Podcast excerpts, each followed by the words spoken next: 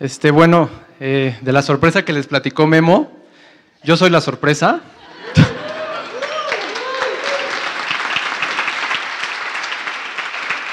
Eh, gracias, gracias a Dios.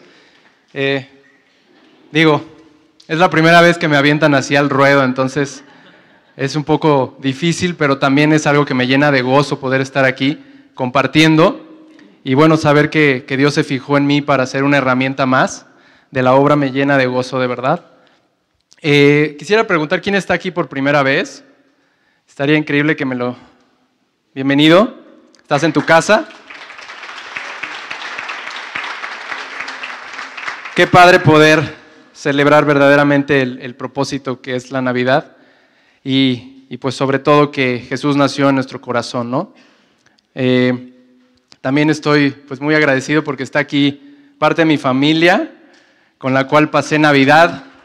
No sé cómo se la pasaron ayer. ¿Bien? Los veo como muy serios a todos. A ver, ¿por qué no se paran todos? Y se dan un abrazo de feliz Navidad. Si quieren a gente que no conozcan o que tengan tiempo que no ven. Así entran en calor un poquito.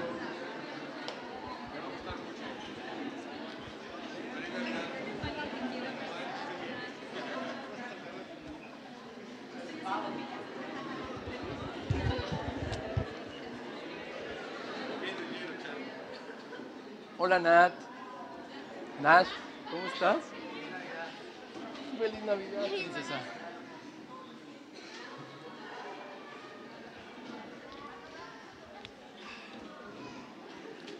Qué padre.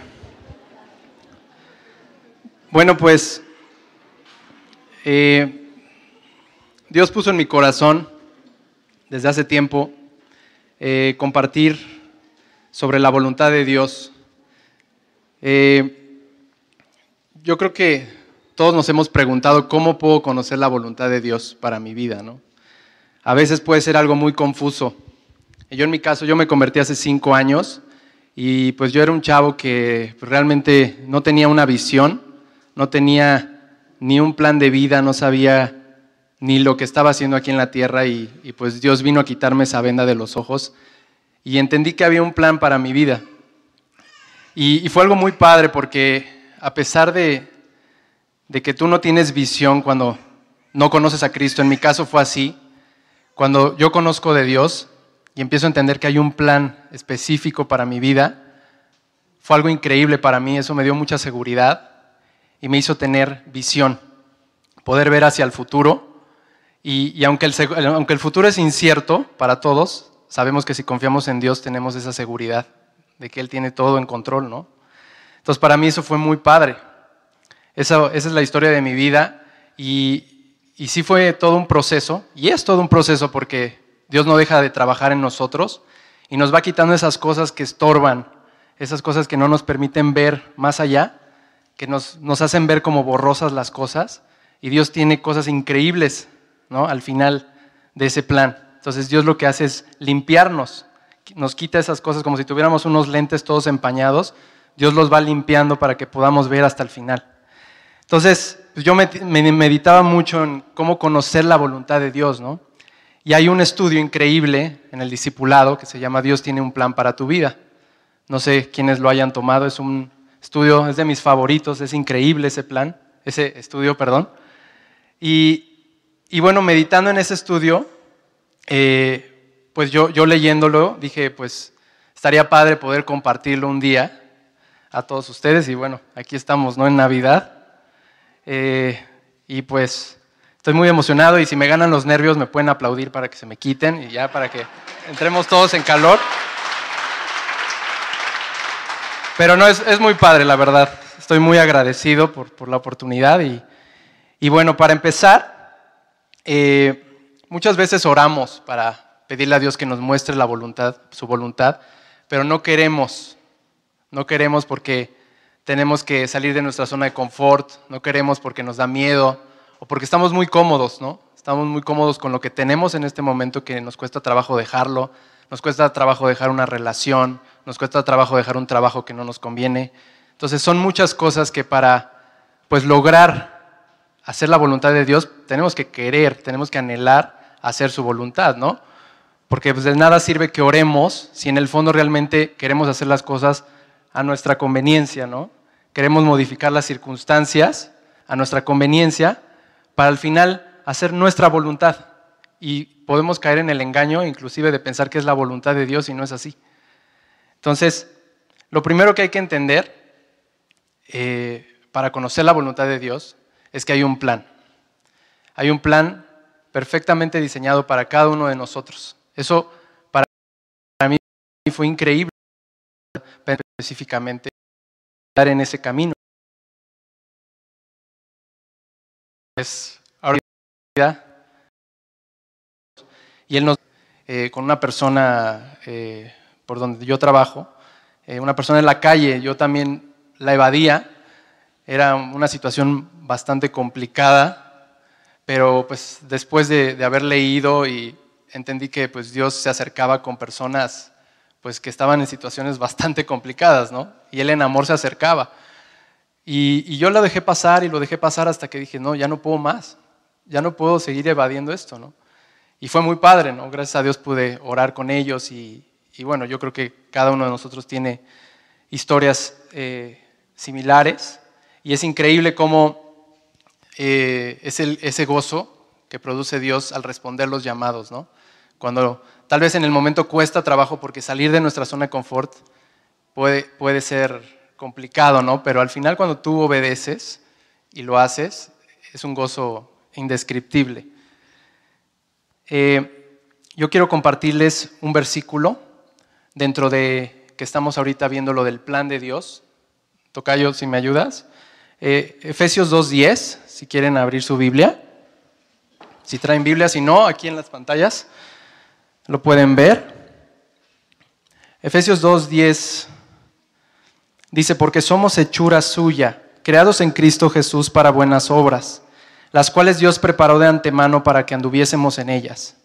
No hay, aquí podemos ver claramente cómo hay un plan creado para andar en buenas obras primero. Qué buenas obras, ¿no? Entonces, ahí es donde dice, o sea, ¿cómo, cómo sé cuál es una buena obra, ¿no? Dios te dice que pongas la otra mejilla, ¿no? Cómo nos cuesta trabajo. Entonces Dios ahí empieza a trabajar en este plan increíble en nuestro corazón, donde si alguien nos hace daño, nosotros tenemos que poner la otra mejilla. Qué difícil cuando alguien nos hace daño, ¿no? Alguien que, que amamos nos traiciona. Entonces nos dice Dios que seamos humildes, que llevemos a cabo esas buenas obras en ese plan. Dentro de ese plan, Dios dice, hay que hacer buenas obras. Y luego dice, las cuales Dios preparó de antemano. O sea, Dios ya había preparado esto para nosotros desde, desde hace mucho tiempo, ¿no? Eso es increíble también. Eh, también vemos cómo Dios nos conoce más que nosotros mismos. Eso también me encanta porque dice Dios que, nuestro corazón es malo y perverso. Es fuerte que lo, que lo describa así, pero si te pones a analizar, eh, pues realmente antes de conocer a Cristo, pues mi corazón era otra cosa, ¿no? Los que me conocen creo que podrían también decirlo. Y, y, y dice, ¿quién conocerá este corazón? Dice, yo Jehová. Entonces, ahí claramente nos está diciendo Dios, yo conozco tu corazón más que tú mismo, ¿no? ¿Cómo no confiar en ese plan? Eh, bueno, más adelante podemos ver 1 de Pedro 1.20, chap.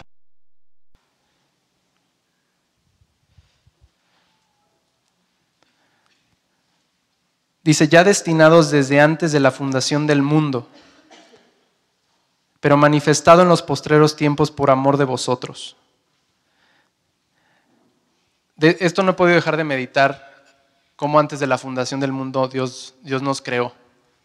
¿no? Porque podemos pensar, eh, Dios ya sabía, o sea, si se hacen esta pregunta, Dios ya sabía que íbamos a pecar desde Adán y Eva. Claro que sí. Sea, Dios es perfecto, Dios lo sabe todo. Y Dios nos dio esa oportunidad. Entonces viene otra pregunta, ¿por qué nos creó Dios? ¿No? ¿Por qué nos creó si sabíamos que íbamos a fallar? Y, hay muchas cosas que, Seguramente Dios nos va a aclarar en la eternidad, pero sin duda nos creó por amor. Y antes de que naciéramos ya había una eternidad atrás de nosotros. Y cuando nosotros llegamos a este mundo, se abre un valle.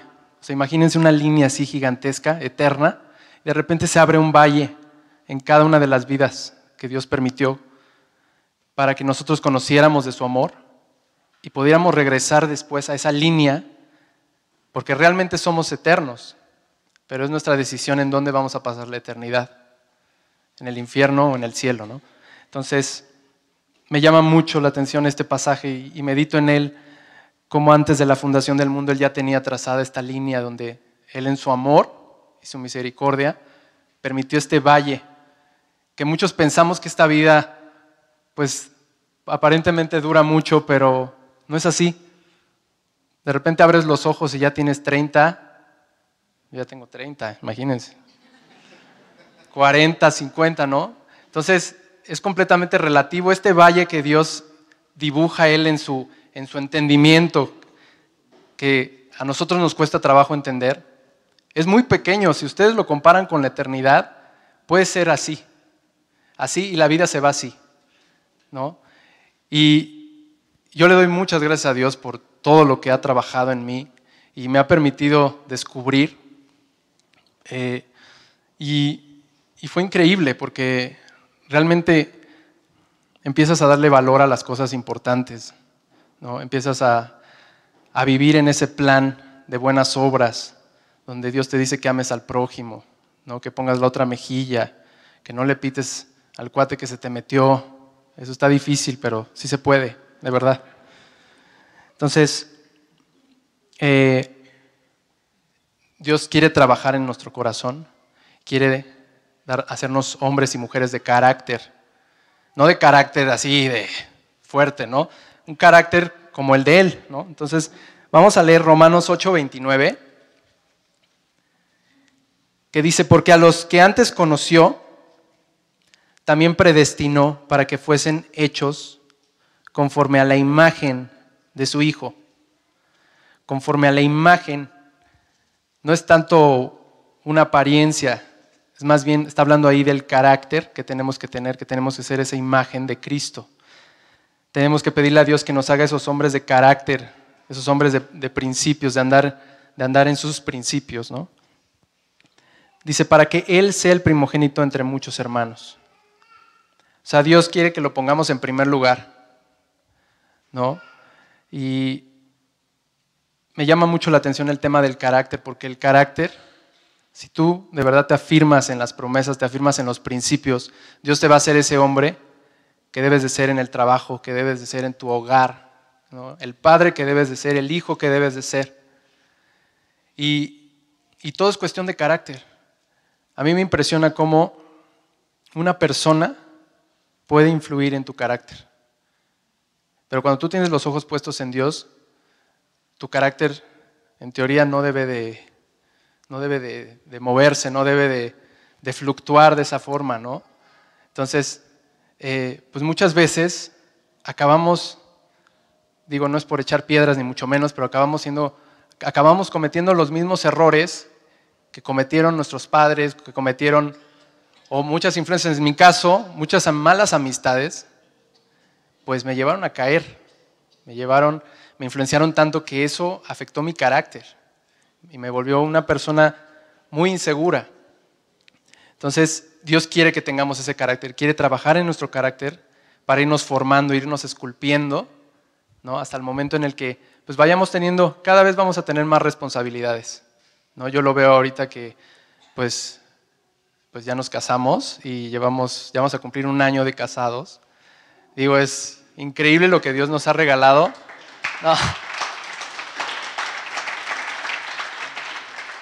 Gracias a Dios, gracias a Dios por, por, todo, lo que, por todo lo que nos ha dado. Eh, estoy de verdad muy agradecido y, y sí, o sea, Dios va formando tu carácter, te va preparando ¿no? para lo que sigue. Y la verdad es que la responsabilidad que Él te da, o sea, Él te va dando cada vez más responsabilidades. Y ese es el premio.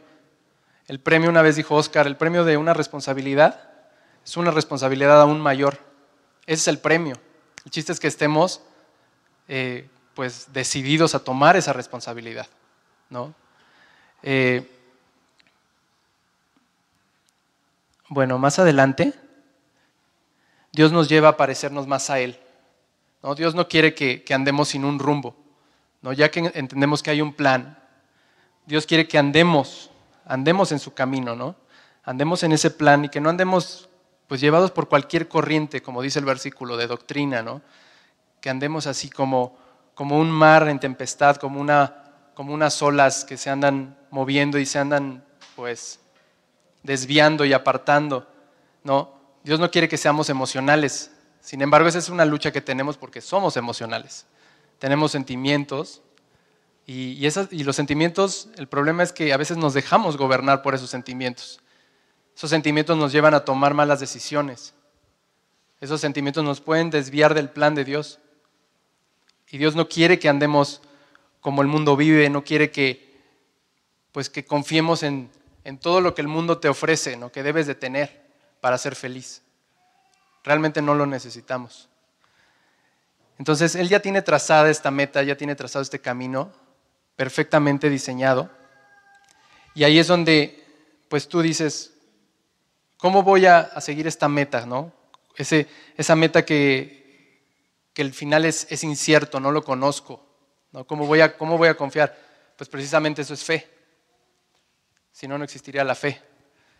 ¿no? A veces podemos caer en discusiones con muchas personas, ¿no? tratando de compartirles de Dios. A veces nos desviamos y en lugar de enfocarnos en la solución, que es Cristo, nos enfocamos en el problema. ¿no? Entonces, la verdad es que eso es, eso es lo que nos diferencia de, las personas, la fe, ¿no? Para Dios no hay altos ni chaparros, hay gente que cree y gente que no cree, solo esos dos. Eh, en Filipenses 3, 13 y 14,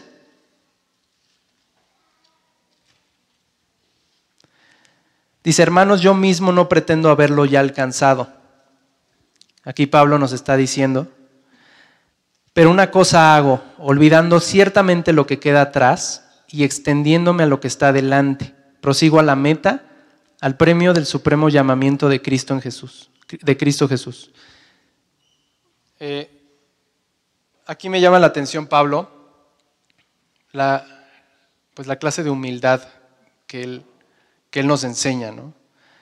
Obviamente todos caemos, pero Dios no quiere que recordemos el pasado para, para deprimirnos, ¿no? Yo a veces, pues yo platicando, yo a veces sí pienso en el pasado, pero digo, gracias Dios, ¿de dónde me sacaste? ¿No? Todos tenemos un pasado, pero el poder decir, Dios, gracias por haberme sacado de ese lodo donde tú me encontraste. No, al final del día fue mi decisión enlodarme. Y Dios me rescató de ahí.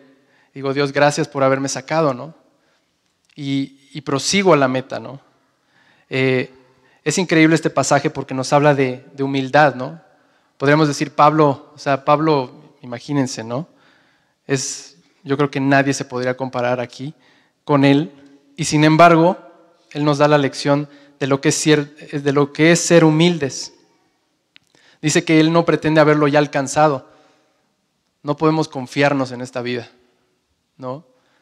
Al final del día no podemos perder el enfoque, la gloria al final tenemos que dársela a Dios siempre, ¿no? Porque pues yo lo veo así, ¿no? Siempre hay que tener los pies en la tierra y los ojos en el cielo. Cuando nos empezamos a levantar, pues podemos caer en ese engaño de ya no, ya no depender de Dios, ¿no?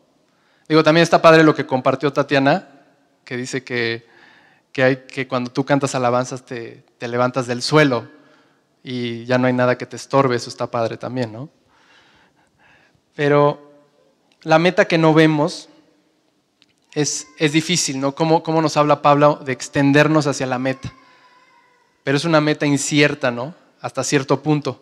Pero conforme tú vas caminando con Dios, yo tengo cinco años de haber conocido a Cristo, te vas dando cuenta de sus promesas, cómo Él va cumpliendo promesas, cómo Él te va regalando anhelos de tu corazón, Él los va cumpliendo. Y, y te vas dando cuenta de que pues la meta que Él tiene para ti es un banquete. Es un banquete y tú empiezas a comer de ese banquete y dices, Dios, no quiero nada más. Entonces yo veo a Pablo con ese, con ese fervor, ¿no? con ese aliento de seguir a Cristo, a pesar de todo, no enfocándose en lo que queda atrás, ¿no? sino extendiéndome, decía, Él se extiende a lo que está delante. Y bueno, yo podría preguntarle a alguien que lleve aquí pues mucho tiempo en el, en el Señor eh, si cree que hay un plan para su vida. Por ejemplo, ahí, Job, ¿tú crees que hay un plan para tu vida? Definitivamente, ¿no? Entonces, posiblemente, eh, si tú eres joven en la fe, o si yo soy joven en la fe, puede ser parecer incierto, ¿no? Pero te vas dando cuenta que conforme tú vas dando pasos para Dios, Él va dando 100, Él da 100 por ti. Y te vas dando cuenta cómo esa meta cada vez es más palpable, cada vez más la puedes ver. Puedes ver que Él tiene planes de bien para ti. Eh, bueno, aquí hay un salmo que me encanta, eh, donde David le pide a Dios que le enseñe a hacer, hacer su voluntad. Es el Salmo 143, 10. Me llama la atención porque David, siendo un rey, no tiene todo, aparentemente tiene todo, ¿no? Y podemos caer en ese engaño de que puede haber mucha gente que lo tiene todo, pero él nos da un, ejemplo de cómo le pide a Dios que le enseñe a hacer su voluntad. Le dice, porque tú eres mi Dios, tu buen espíritu me guía tierra de rectitud. Él podría confiar en, sus riquezas, en lo que él tiene y que esos logros, esos logros atribuírselos a él. Pero al final, él no dejó, él no quitó la vista de ese plan. Él confió desde el principio y se, dio cuenta de todo lo que Dios tenía preparado. ¿no? Entonces, me llama muchísimo la atención como David siendo pues un, personaje poderoso, se humilló para depender de Dios, ¿no? Eh, dice que David oraba para que Dios le mostrara el plan que él tenía para su vida. Eh, Salmos 19.1 dice, los cielos cuentan la gloria de Dios y el firmamento anuncia la obra de sus manos. Este también me encanta porque seguramente David se ponía a contemplar las estrellas y se daba cuenta de, de lo que era Dios. Tal vez aquí en esta ciudad estamos tan inmersos, tan contaminados, que no podemos ver esas cosas, pero sí están. Si tú volteas al cielo te vas a dar cuenta. ¿no? Compartía de, con, con, un amigo que, pues que tiene un rancho, pues yo le digo, imagínate lo que no puedes hacer ahí, ¿no? Puedes contemplar la gloria de Dios. Y, bueno, también platicando con unos amigos, estábamos entrando en el tema del, universo, por ejemplo, que es un tema que, si hay vida en otros planetas y que, etcétera, etcétera. Entonces dice David, ¿no? Como dice, los cielos cuentan la gloria de Dios. ¿no? Tú puedes decidir indagar ¿no? en el tema científico, astronómico, astrológico, que tú quieras. Pero yo les decía, si fuera tan fácil salir del mundo, Dios ya lo hubiera planeado así, podrías respirar en el espacio, pero les cuesta muchísimo trabajo hacerlo, ¿no? Entonces, todo lo que Dios hizo fue para que nosotros nos diéramos cuenta de que Él era real, ¿no? La misma creación hace que te des cuenta de, de que Dios existe, ¿no? Pero pues ahí tenemos la lucha con nuestro orgullo que nos hace pues creer que no necesitamos a Dios y, en lugar de enfocarnos en la creación, eh, en el creador, nos enfocamos pues, en la creación, como dice Romanos, ¿no? Eh, Dios también nos invita a que salgamos de nuestra zona de confort. Romanos 12.2, champ.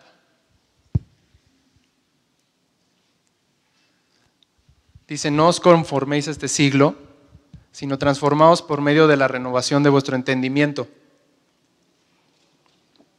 para que comprobéis cuál sea la buena voluntad de Dios, agradable y perfecta.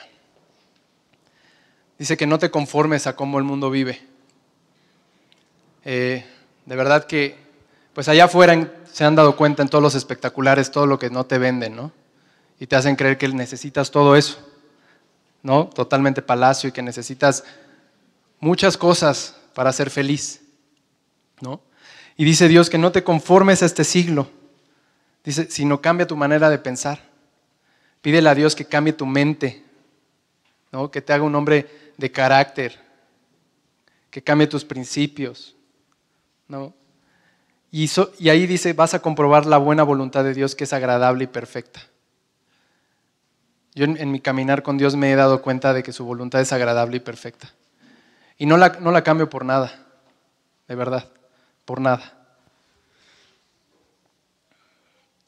Eh, bueno, si miran a su alrededor, la misma creación es el resultado de que existe un plan, que era lo que les decía. ¿no? Si se ponen a analizar, es una simple planta, un árbol, lo analizan, se, dan, se darían cuenta de la perfección que es Dios. Dice que los árboles cantan.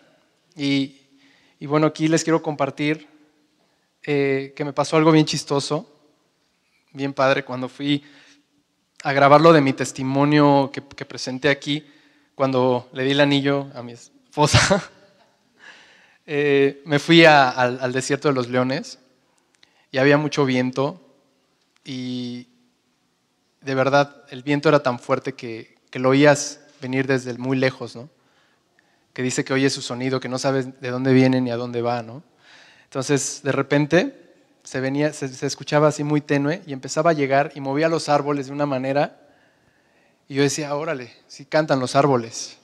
Entonces fue un momento bien especial donde dice eh, Primera de Crónicas 16:33, entonces cantarán los árboles de los bosques delante de Jehová. Dios quiere realmente que pongamos nuestros ojos en Él. Y por eso es que creó todo este, este mundo, este valle, que yo le llamaría valle de la decisión. Es un valle donde Dios planeó todo para que tú te dieras cuenta y tú tomaras una decisión. Y esa decisión es muy importante, no lo puedes tomar a la ligera. Esa decisión eh, va a determinar dónde vas a pasar la eternidad. Luego Dios, dentro de todo esto que Él quiere trabajar, donde nos dice que hay un plan, que seamos hombres de carácter, que nos invita a salir de nuestra comodidad, de que ya no vivamos como el mundo vive, nos lleva también a esperar, nos lleva a ser constantes. Eh, Hebreos 10:36, por favor, Champ. Dice, porque es necesaria la paciencia para que habiendo hecho la voluntad de Dios, obtengáis la promesa. Dios nos, nos invita a que, seamos, a que seamos pacientes, a que aprendamos a esperar sus planes, ¿no? Dios no dice que sus planes son perfectos, ¿no?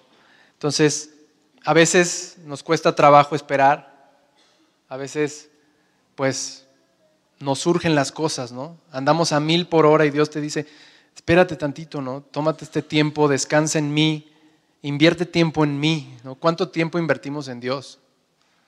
O sea, sinceramente, a veces, pues puede pasar el día, tenemos la agenda muy ocupada y llena, y al final, pues Dios, ¿no? Cuando debería ser al, revés. Entonces, dice Dios que seamos pacientes, dice, para que habiendo hecho la voluntad de Dios, obtengáis la promesa. Definitivamente Dios no quiere que, nadie se pierda. Dios es paciente con nosotros, como dice el versículo, ¿no? Que para que todos acudamos al arrepentimiento. Eh, Dios nos pide que seamos pacientes y constantes. Porque Él sabe que conforme vaya pasando el tiempo, si permanecemos fieles, vamos a ir descubriendo ese plan. ¿No? La fidelidad es, es un tesoro. Eh, eso es algo que yo no entendía y, pues lo he, lo he ido descubriendo lo importante que es cuidar tu testimonio, permanecer fiel. ¿no? Es algo que, pues es lo único que nos vamos a llevar. ¿no? Es, un, esa es la herencia, esa es la promesa. Y, y bueno, también dice que Dios que no hagas tesoros aquí en la tierra, no que hagas tesoros en el cielo. Vamos a partir y la pregunta es qué vamos a dejar aquí, porque nada nos vamos a llevar, nada. Entonces, hay que meditar en eso porque qué mejor herencia, ¿no? que poder dejar una semilla en nuestros hijos, en nuestros padres, en nuestros amigos. Puede decir que, pues, que te recuerden como, como alguien fiel, ¿no? Como dice Pablo, ¿no? He acabado, he acabado la carrera, he guardado la fe. Yo creo que pues no hay, no hay mayor cosa que te recuerden de esa manera. Ojalá que podamos, pues, a la hora de partir, poder decir eso, ¿no? Eh, dentro de todo esto que, que les platiqué, hay un versículo increíble que se llama Hebreos 11, 8 al 10.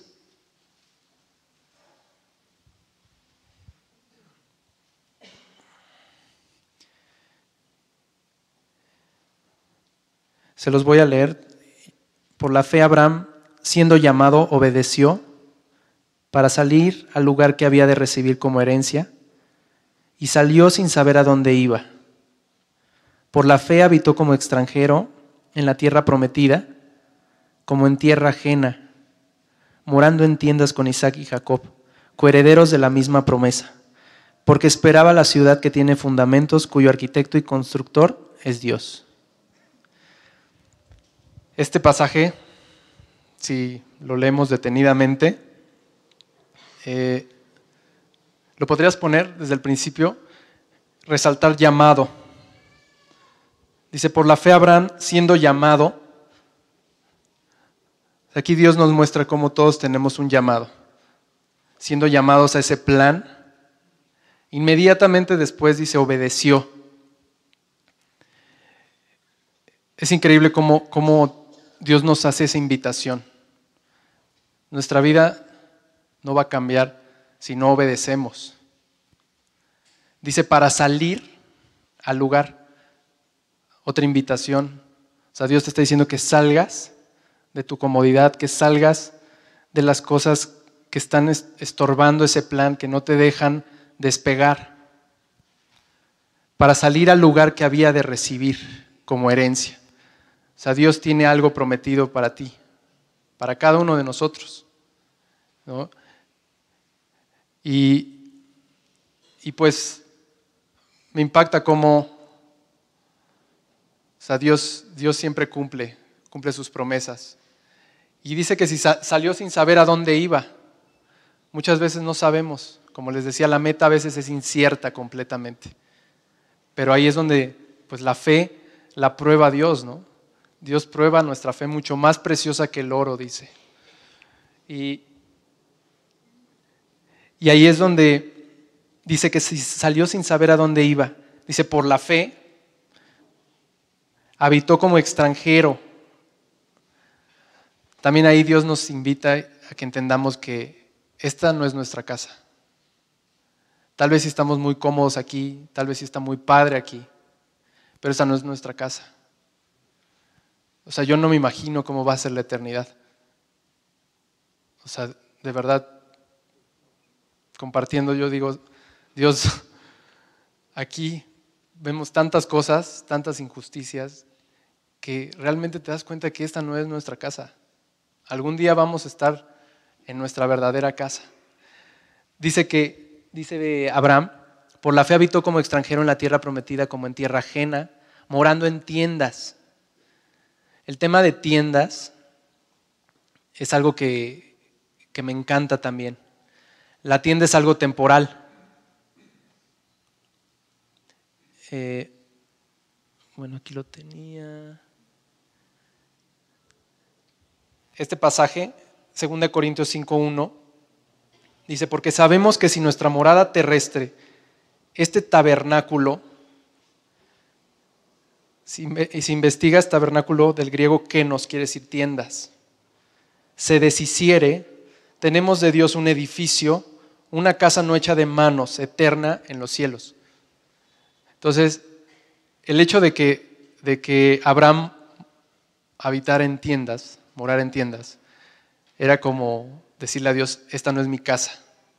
Esta vida, tarde o temprano, se va a desvanecer. Esta tienda en algún momento se va a acabar. Pero dice Dios que tiene un edificio para nosotros en la eternidad. Y, y pues es, algo, es algo precioso lo que, lo que Dios construye en nuestra vida. Y, pues si echamos ese, ese vistazo o ponemos nuestro corazón en la eternidad, vamos a ir entendiendo poco a poco el plan que Dios tiene, ¿no? ese plan eterno, donde Él nos dice que no nos conformemos a, como el mundo vive. Eh, esta Navidad fue muy especial para mí. Eh, me, encanta el hecho de, poder reunir a la familia, pero fue, fue una Navidad como ninguna otra. Eh, pues fue la primera vez que yo hice una Navidad en mi casa, que pude invitar a mi familia. Y, y pues realmente poder compartir pues lo que Dios ha hecho. No, tal vez no se puede, tal vez no pudimos compartir como quisiéramos, pero sin duda fue un momento muy especial que pues yo sé que Dios va, a trabajar en, en cada uno de ellos y es una promesa que tenemos, ¿no? que nuestra casa será salva. Y realmente, eh, pues, es increíble lo, cómo este versículo de Hebreos plasma todo, todo esto en, en cuatro renglones de cómo debemos de vivir. ¿no? Debemos de entender que hay un llamado, hay un plan para cada uno de nosotros. Debemos de obedecer, debemos de tener carácter. Si Abraham no hubiera obedecido, si no hubiera sido ese hombre fiel con carácter, no hubiera pasado nada. ¿No? Lo más fácil que puedes hacer es no hacer nada. Y, eso es algo que también a mí, en mi caso, pues, pues el Espíritu me lo está recordando, ¿no? Cada quien hace su parte en, esta, en esta iglesia, ¿cómo yo no voy a hacer mi parte? ¿No? Eh, Dios nos invita a salir de esa zona de confort, ¿no? que no, nos, no estemos cómodos. Como decía Oscar, que nos ha, nos ha estado recalcando que, que no, sea, no seamos espectadores, que seamos participantes de la obra, ¿no? que nos sumemos todos a participar. Y no solo aquí, allá afuera. Hay mucha gente que necesita escuchar de Dios. ¿no? Hay, como dice, hay mucha gente que está cerca de ti, pero está lejos de Dios. Esa es, esa es la más grande herencia, poder compartir la salvación. Que alguien conozca a Cristo. Eh, tú no sabes que pueda, ser el último día de su vida de esa persona. Perdón. Eh, Dios también nos invita a que seamos extranjeros que, entendamos que esta no es nuestra casa. Realmente esto se va a acabar. No sabemos si mañana es el último día de nuestra vida aquí. Entonces, Dios quiere que de verdad meditemos en eso. Meditemos en la muerte, eso sí es 100% seguro. La vida se va a acabar. Eso sí se los garantizo. Y luego Dios nos lleva a que habitemos, a que entendamos que pues esto es una tienda que se va a acabar, ¿no? que seamos extranjeros. Y, y, bueno, también nos habla de lo importante que es la espera. Y, y bueno, yo quiero pedirle al worship si puede subir.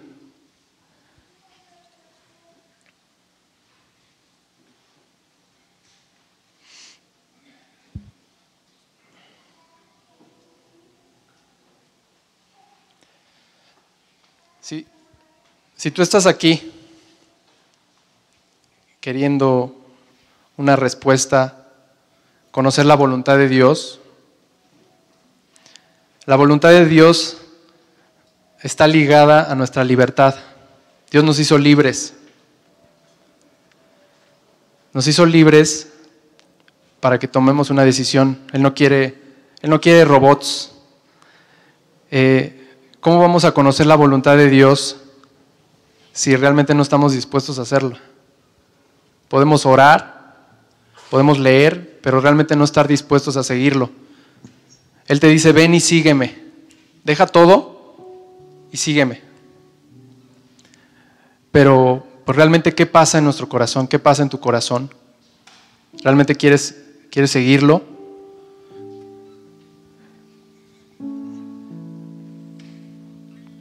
Dios te da esa libertad, esa libertad de decidir en esta línea tan que no podemos imaginarnos lo grande que es. Él, Dios permite en su amor un valle, una pequeña abertura donde tú tienes este tiempo aquí para darte cuenta de que hay otro camino, de que hay esperanza, de que Dios tiene promesas increíbles para tu vida.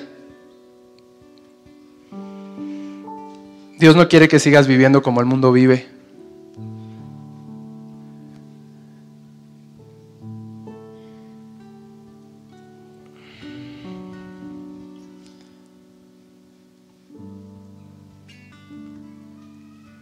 Dios nos dio el ejemplo más claro en la cruz. Él se hizo hombre y experimentó muchas tentaciones, lo humillaron, lo pisotearon, y sin embargo él dijo, voy a hacer tu voluntad. El versículo de Mateo 26, 39 dice que Dios se postró sobre su rostro orando y diciendo, Padre mío, si es posible, pasa de mí esta copa, pero que no sea mi voluntad, sino la tuya. O sea, realmente ¿Queremos hacer su voluntad o queremos hacer nuestra voluntad?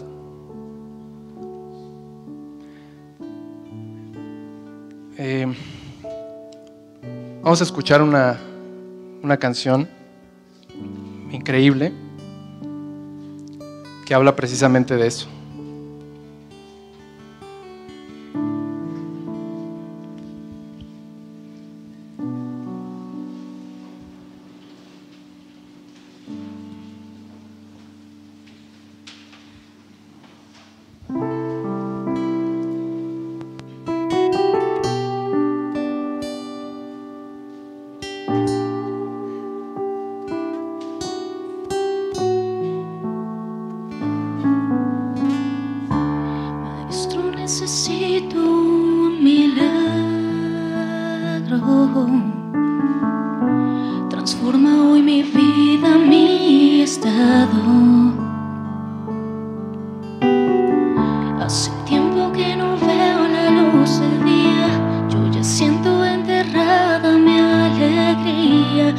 Puedo ver mis sueños cancelados.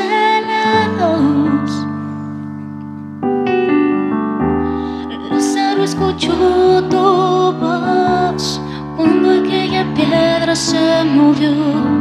Después de cuatro días, él revivió. Maestro, no hay otro que pueda ser aquello que solo tu nombre tiene.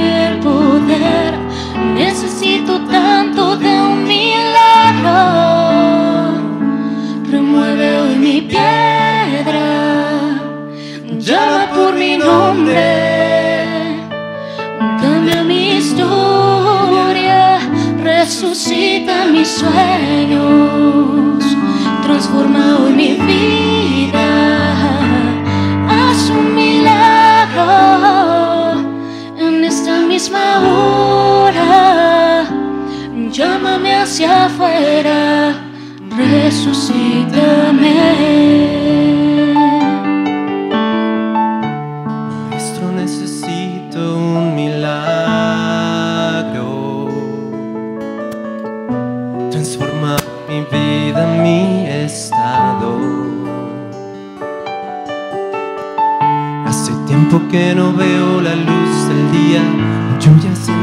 Enterrada mi alegría y puedo ver mis sueños cancelados. Lázaro escuchó tu voz cuando aquella piedra se movió. Después de cuatro días, él revivió. Maestro, no hay otro que pueda hacer aquello que solo tu nombre tiene el poder. Necesito tanto de un milagro. Remueve hoy mi piedra, llama por mi nombre, cambia mi historia, resucita mis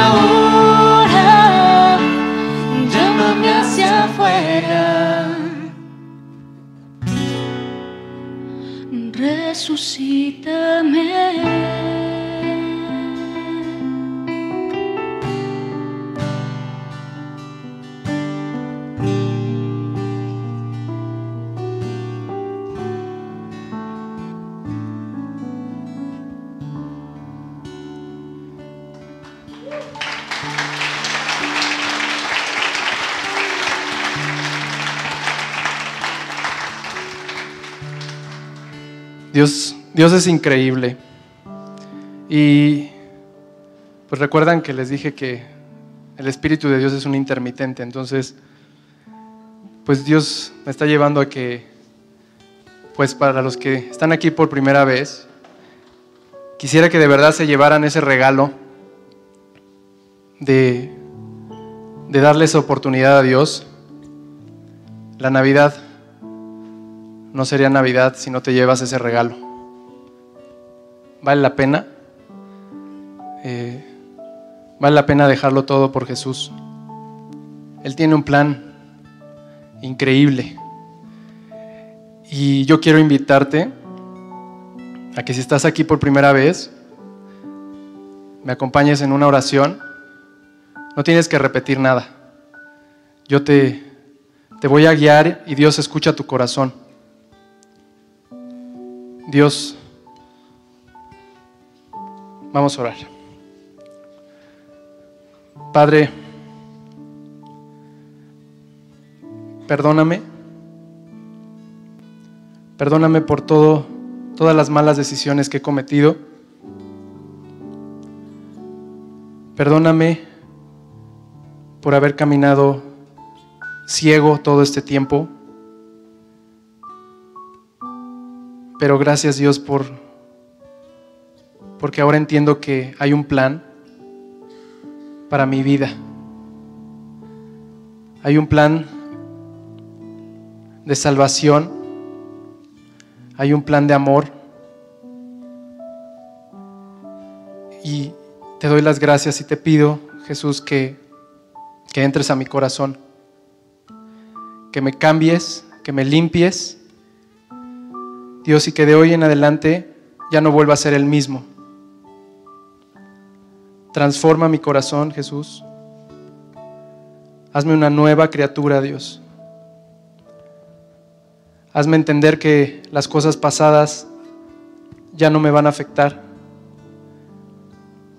De hoy en adelante es punto y aparte en mi vida, Dios. Entra a mi corazón, Jesús. Te doy gracias, Dios, por esta oportunidad y gracias por este regalo, Dios, de haber ido a la cruz por mí. Gracias por ese amor, Dios, que jamás voy a entender. Gracias, Padre, y te lo pido todo en tu precioso nombre, Jesús. Amén. Yo no sé si el día de hoy alguien invitó a Cristo a su corazón. Estaría increíble que me lo indicara levantando su mano. No hay nada que temer, gracias a Dios.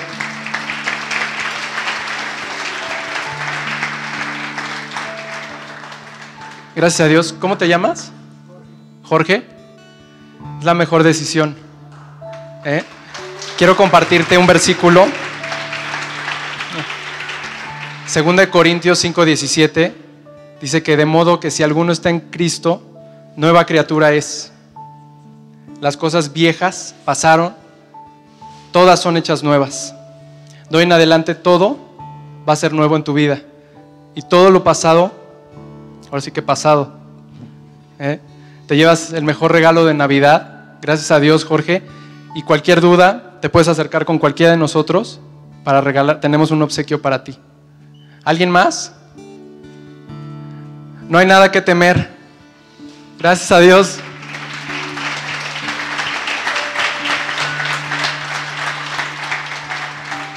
No hay nada que temer, de verdad que Dios es increíble. Dios es increíble y vale la pena. ¿eh? Bueno, pues vamos a continuar y que Dios los bendiga. Vamos a cantar juntos el coro una vez más. Mueve mi piedra, llama por mi nombre, cambia mi historia, resucita mis sueños, transforma hoy mi vida, haz un milagro en esa misma hora, llámame hacia afuera.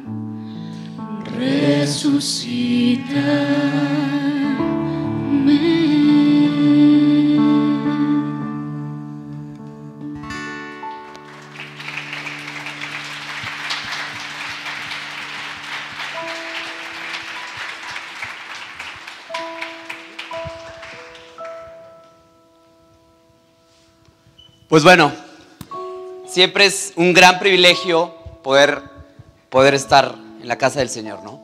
Y bueno, muchas veces